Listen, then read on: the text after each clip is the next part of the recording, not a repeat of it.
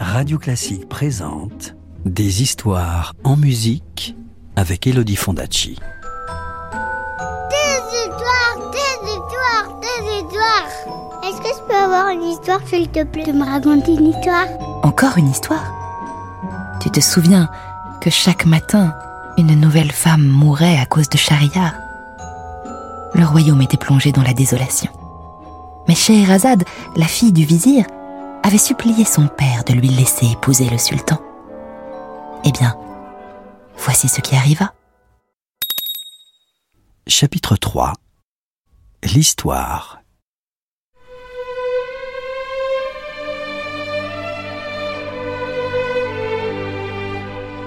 Le lendemain, au crépuscule, Scheherazade épousa le sultan. Shahriar l'attendait au palais, debout devant son trône d'ébène.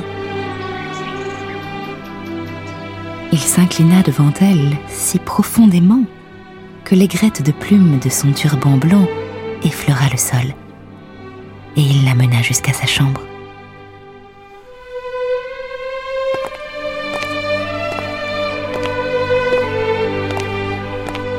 Scheherazade fut émerveillée à la vue de tant de splendeur. La pièce, éclairée par de lourdes lampes de métal, était jonchée d'épais tapis. Cent colonnes sculptées supportaient un portique de mosaïque turquoise qui ouvrait sur des jardins enchanteurs, et le parfum de l'encens se mêlait à celui des roses. Le sultan était d'humeur joyeuse. Il ôta un à un les voiles de Scheherazade et, découvrant son visage, il fut charmé de la trouver si belle. Il fit servir des fruits et des vins succulents, et les époux burent ensemble dans des coupes d'or finement ciselées.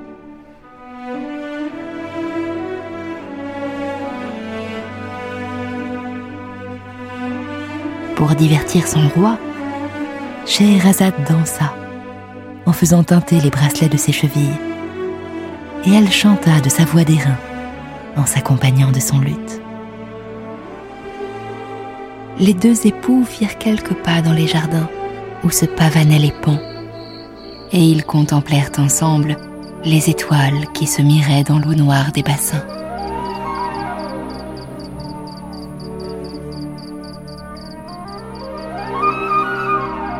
Vint l'heure de s'endormir, Scheherazade s'assit en tailleur aux pieds du sultan. Sire, dit-elle, puisque cette nuit est la dernière qu'il me soit donné de passer en ce monde, je vous demande de m'accorder une grâce. Je voudrais vous conter une histoire.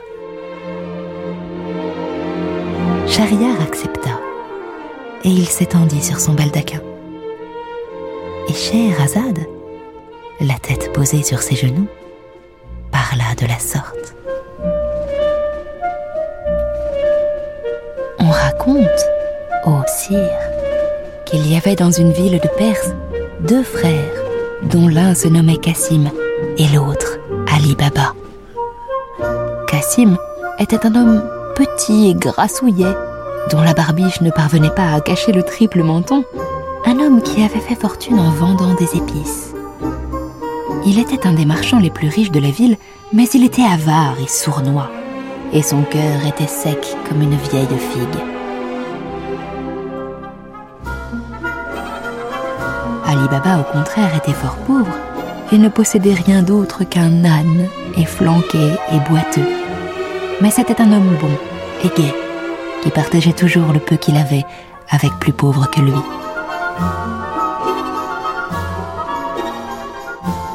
Pour nourrir sa famille, Ali Baba allait chaque jour couper du bois dans une forêt voisine et se rendait au marché pour le vendre. Un jour qu'il était dans la forêt, Ali Baba remarqua à l'horizon un gros nuage de poussière qui semblait avancer vers lui. Pour en avoir le cœur net, il grimpa sur la plus haute branche d'un arbre et il distingua dans le lointain 40 cavaliers qui se dirigeaient vers lui. Il regarda plus attentivement, et ce qu'il vit ne le rassura guère. Ces 40 cavaliers avaient des mines patibulaires et de féroces moustaches qui ressemblaient à des crocs. Certains tenaient des poignards entre les dents. D'autres portaient des bâtons, des massues ou des sabres. Et Ali Baba comprit qu'ils devaient être des pirates ou des voleurs qui revenaient de quelques pillages. Il resta dans sa cachette. Les quarante voleurs s'arrêtèrent tout près de l'arbre et mirent pied à terre.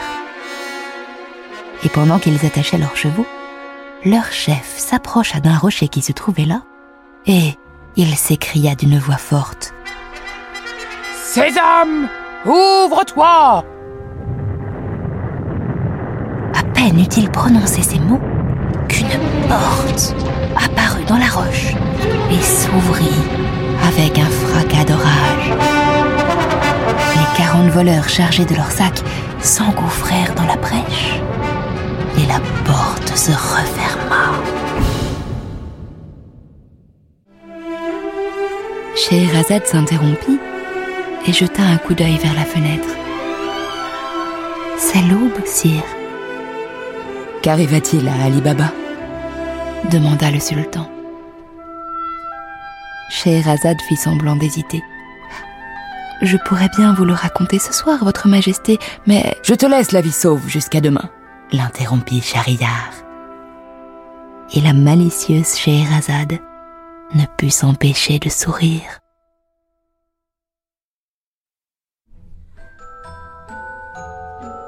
Tu veux connaître la suite de l'histoire? Je te la raconterai plus tard, c'est promis. À bientôt.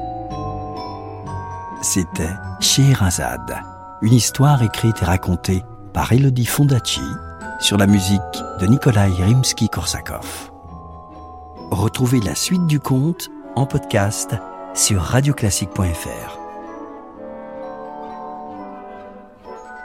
Radio Classique, des histoires en musique.